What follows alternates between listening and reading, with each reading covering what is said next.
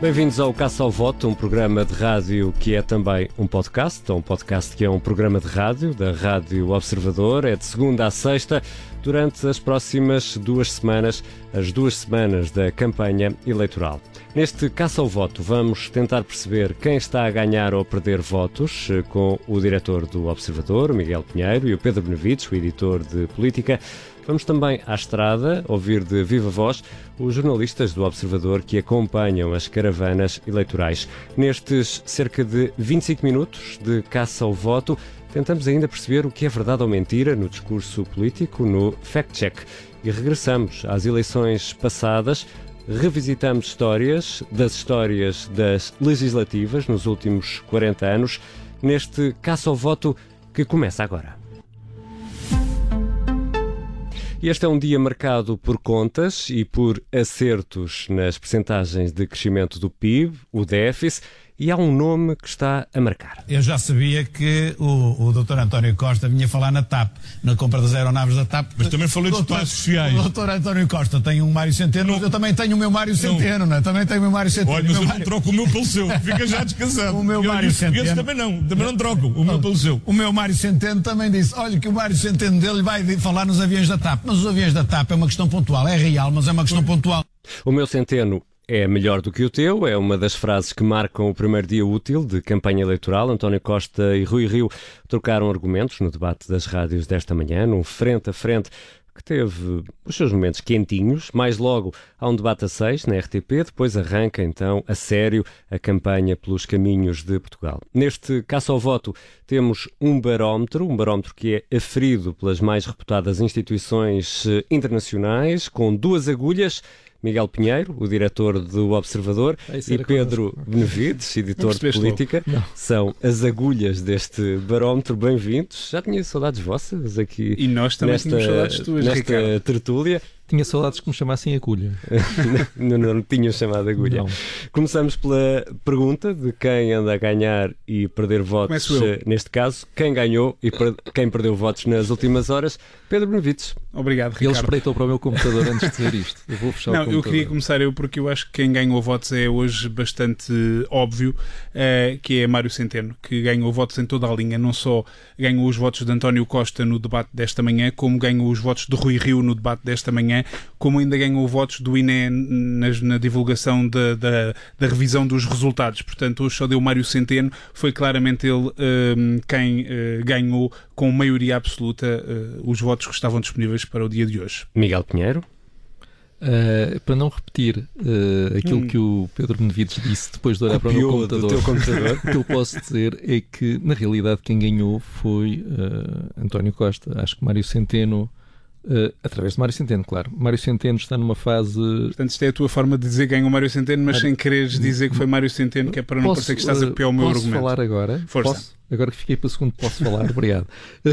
Mário Centeno está numa fase de grande deslumbramento que eu compreendo, eu também estaria, se, se, estivesse no lugar dele com toda a gente a dizer bem de mim, que é uma coisa, uma situação pela qual eu nunca passei, mas uh, na, na, na, realidade uh, tudo isto vai direitinho vai direitinho para a, a, a, conta bancária de votos de, de António Costa, que se pudesse punha Mário Centeno a aparecer nas televisões todas as, todas as, todos os dias. Alguns na próxima legislatura parece que já está mais do que certo que ao fim de um ano, um ano e meio, Mário Centeno irá à sua vida e António Costa continuará com os votos no banco, portanto... Então, antes de irmos a quem perdeu, a pergunta óbvia: estes números podem ter influência nesta campanha e no resultado destas eleições? Eu acho que podem, porque eh, na verdade estás a entrar um pouco em quem perdeu votos, eh, mas eu acho que podem ter influência no sentido em que tiram alguns dos argumentos de, de, da direita, nomeadamente a questão da carga fiscal, que aparentemente também sofreu aqui uma, uma, uma revisão de números de, de, de percentagem. Um, isto hoje quase parecia uma coreografia, que foi o debate, aquilo que ficou do debate desta manhã entre Rui Rio e António Costa foi quem é que tem o melhor Mário Centeno, e logo a seguir, porque foi logo a seguir, aparece Mário Centeno nas televisões a, a, dar boas notícias ao país e, enfim, ao seu ministério e ao seu, e ao seu chefe. Aliás, só levanta mais uma dúvida sobre uh, a capacidade de preparação de Rui Rio, porque esta questão de Mário Centeno foi introduzida por Rui Rio no debate, não é? Uhum. Uh, Rui Rio não sabia Não tem informação. O líder da oposição não tem informação de que vai haver uma revisão de O números. Sr. Mário Centeno não, não, o avisou, não o avisou que- disso. avisou da TAP, Ele- mas não avisou desta, desta Ele não sabia que Mário Centeno ia estar em direto nas televisões a falar sobre este at- assunto, a capitalizar isto. Ele não sabia de nada. Foi apanhado de surpresa. É que isto foi, acabou o debate, eh, veio isto, não é? Eh, Mário Centeno apareceu logo nas televisões e, pelos vistos, o Rui Rio foi apanhado completamente de surpresa. E o não fazia a debate, menor e o ideia. debate ficou arrumado por isto também, não, Não é? ficou reforçado. Porque na verdade o que deu no debate foi Mário Centeno e depois lá apareceu Mário Centeno a dar boas notícias ao país. Portanto, quem perdeu votos? Quem perdeu, quem perdeu votos, eu, eu até acho que, que apesar de tudo, Rui Rio eh, não saiu totalmente mal. No- Parece que estou a Miguel- fazer um grande esforço. Miguel é um elogio, mas já agora, isso. Miguel, só para confirmar. Não Diz saiu lá isso não saiu totalmente mal no, no, no debate, não se tinha saído totalmente mal no debate, mas depois foi completamente atropelado por este Mário Centeno Show. Miguel Pinheiro e Pedro Benevides, não saiam daí. Vamos precisar da vossa ajuda porque vamos para a estrada.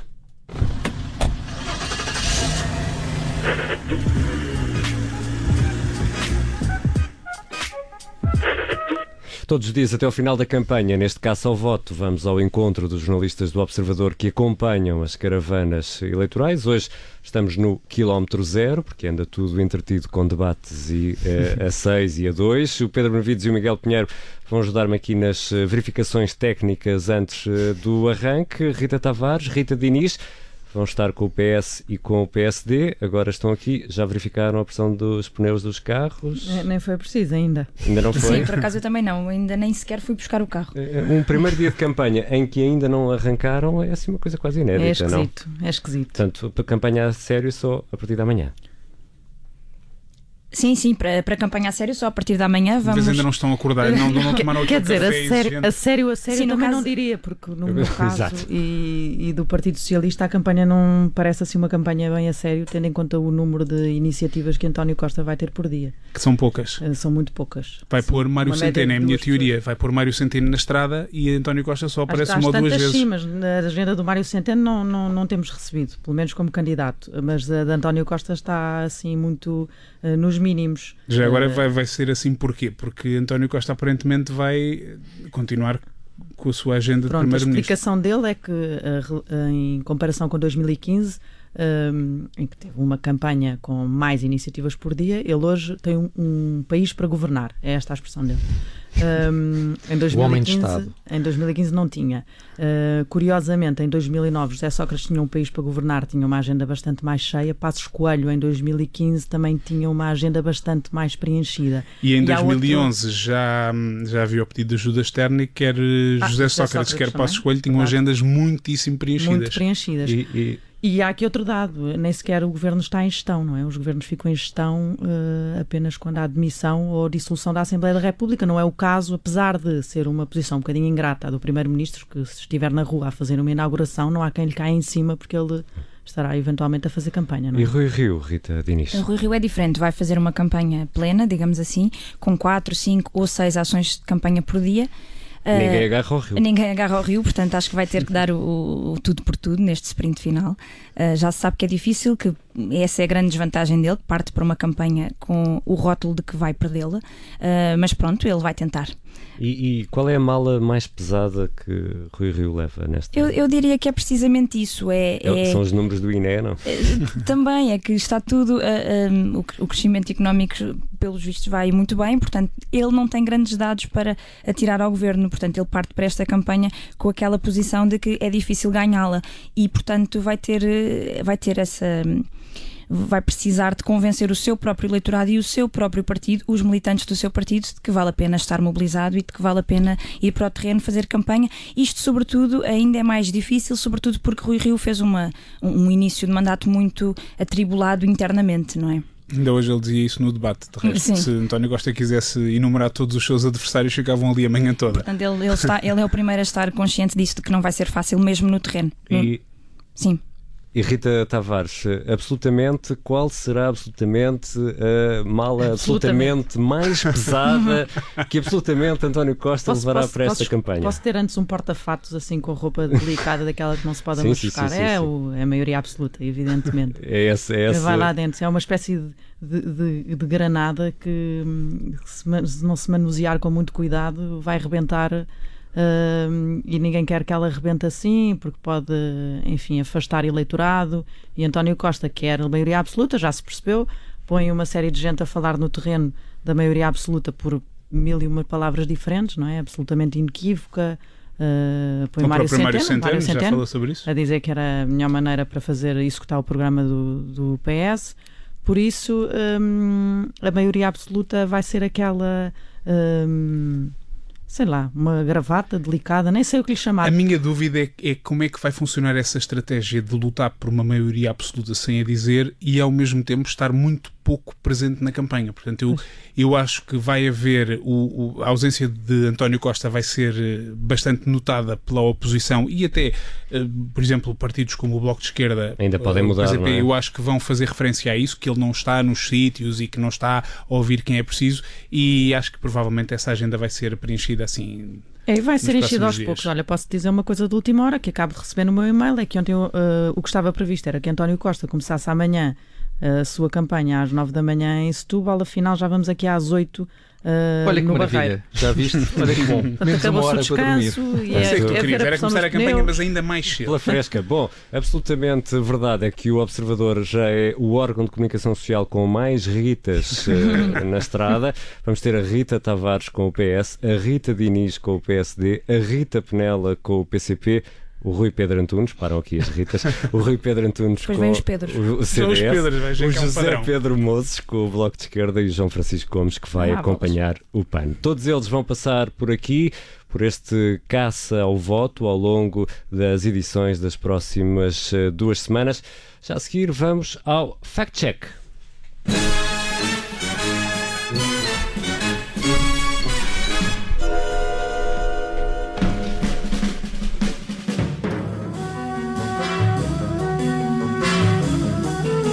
Bem-vinda, Sara Antunes eh, de Oliveira, editora de Sociedade do Observador, que nos ajuda aqui a caçar mitos nesta. saudades. Já tinha saudades de caçar mitos. Nesta primeira edição do eh, Fact Check, vamos eh, falar de família. Essa conversa do Family Gate assenta numa enorme confusão. Como sabe, os membros do governo têm, os ministros, 10 membros nos seus gabinetes, os secretários de Estado 6. Num conjunto de 62 gabinetes, com mais de 500 pessoas, há houve três casos de, fami- de- de familiares, sendo certo que em nenhum caso alguém foi nomeado por ser familiar de. Vamos aqui embalados por uma música típica de detetives dos anos eh, 40. Sara Antunes de Oliveira, isto bate certo, isto que António Costa diz sobre o Family Gate? Não, não bate. Está errado. As contas, na verdade, são relativamente fáceis de fazer, mas estão muito longe de serem apenas três os casos, como diz António Costa. Aliás, como já foi noticiado eh, pelo Observador, há bastantes mais casos e podemos começar a nomear cada um deles. José Vieira da Silva, Ministro do Trabalho, é pai de Mariana Vieira da Silva, Secretária de Estado Adjunta de António Costa. O atual Ministro da Administração Interna, Eduardo, Eduardo Cabrita, é marido de Ana Paula Vitorino, que é Ministra do Mar. E Catarina Gamboa, que é mulher do Ministro das Infraestruturas, Pedro Nuno Santos, é chefe de gabinete de Eduardo Cordeiro, que é Secretário de Estado Adjunto do Primeiro-Ministro. Ora, mas segundo as contas que aqui fizemos no Observador, há mais casos. Para trás ficam três, mas vamos ao segui- aos seguintes. O ex-secretário de Estado do Ambiente, Carlos Martins, nomeou o primo, Armindo Alves, como seu adjunto, e este caso resultou na admissão dos dois. A adjunta do gabinete do primeiro-ministro, Patrícia Melo e Castro, é cunhada de António Mendonça Mendes, que é secretário de Estado dos Assuntos Fiscais, e ainda no gabinete de António Costa temos o exemplo do assessor Vítor Scária, que é marido de Susana Scária, que foi adjunta do antigo secretário de Estado da Indústria, João Vasconcelos, e que saiu do governo quando da admissão de Vasconcelos em julho de 2017. Mas quando pensávamos que podíamos ficar por aqui, até porque já estamos aqui confusos, há mais casos, já Há mais. Oliveira. Ainda bem que vais dizendo isso, que assim eu posso respirar, porque eles são mesmo muitos. Isabel Marrana, mulher do Ministro do Ambiente, João Matos Fernandes, foi nomeada chefe de gabinete da Secretária de Estado do Ordenamento do Território e da Conservação da Natureza, Célia Ramos. Quando se separaram em 2018, Isabel Marrano saiu do gabinete. E há também João Ruivo, marido da Secretária de Estado da Cultura, Ângela Ferreira, foi para adjunto do gabinete da Secretária de Estado do Desenvolvimento Regional, Maria do Céu Albuquerque. Ele pediu admissão em abril deste ano. Bom, eu fui aproveitando para tomar aqui algumas notas, fui fazendo alguns risquinhos aqui no caderno e já vamos em oito casos. Mas são apenas os casos de ligações dentro do governo, porque também há ligações familiares para fora. Só a título, título de exemplo, senão íamos ficar aqui a tarde toda, Cláudia Joaquim, secretária de Estado da Segurança Social, nomeou como chefe de gabinete Carlos Alberto Fernandes Pinto, que é marido de Susana Amador, deputada e vice-presidente da bancada do PS e ex-presidente da Câmara de Odivelas. Além disso, a chefe de gabinete do secretário de Estado Adjunto e da Modernização Administrativa é Mafalda Serrasqueiro, que é mulher de Pedro Delgado Alves, que é deputado e vice-presidente da bancada do PS, e é também filha de Fernando Serrasqueiro, secretário de Estado no governo de José Sócrates. Ora, resumindo e partindo uh, da pergunta com que iniciamos este fact-check, são mais do que três casos. São mais, eu perdi-me nas contas, mas seguramente que o Family Gate não se resume a três casos, como disse António Costa, e esta soma falhou por muitos. O facto está checado, e isso, Sara, eu sei que esta é a parte favorita da Sara Antunes Oliveira no Fact Check. O carimbo é teu. Muito obrigada. Já a seguir, um regresso ao passado vamos ao baú das legislativas.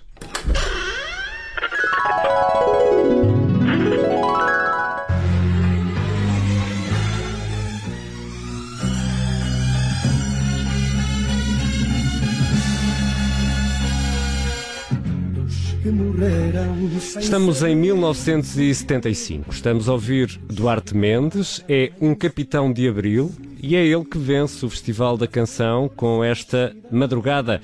Mas a história que hoje recordamos não é a deste oficial e cantor, Duarte Mendes, Hoje recordamos o hoje é o dia, eh, foi o dia do debate entre António Costa e Rui Rio e esta noite há debate a seis na RTP. No baú das legislativas, hoje vamos regressar ao debate dos eh, debates.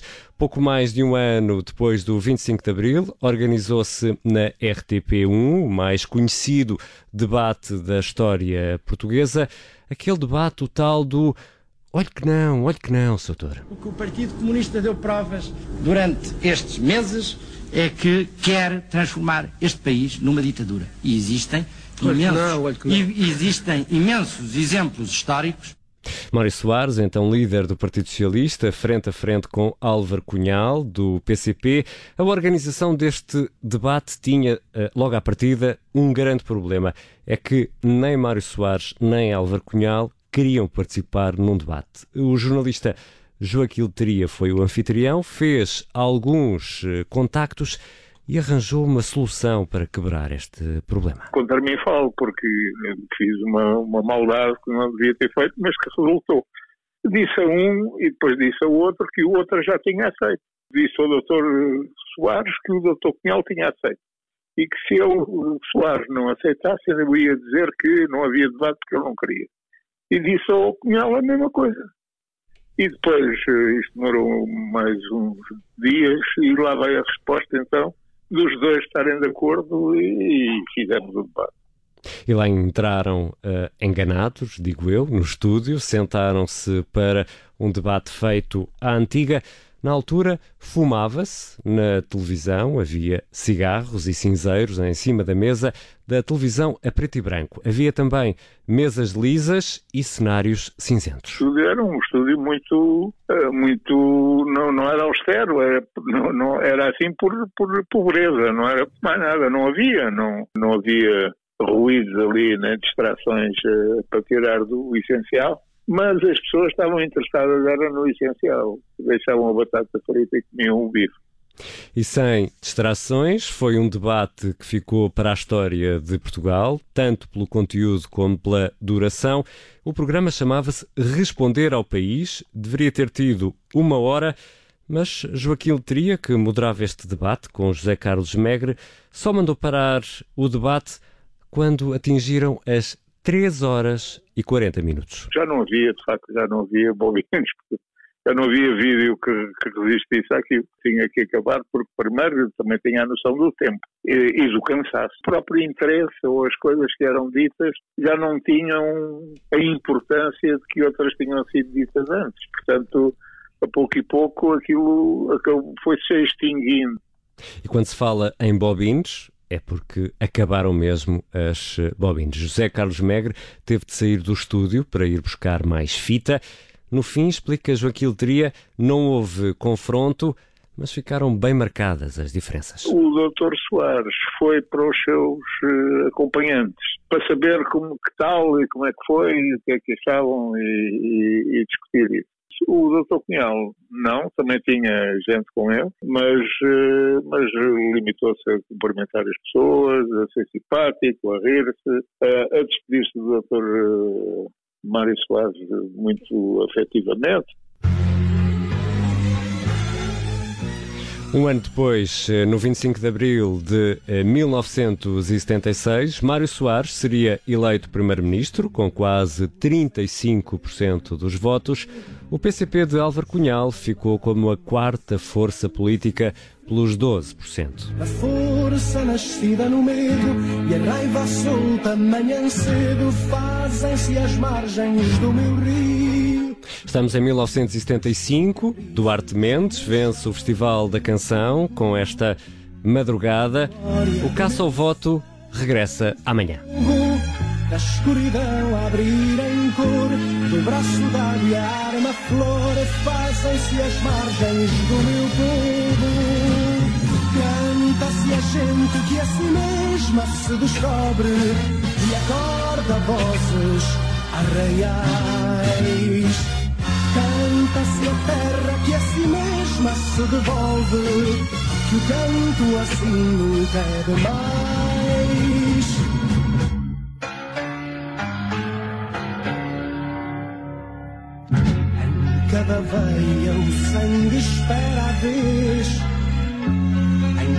Fala se persegue o dia.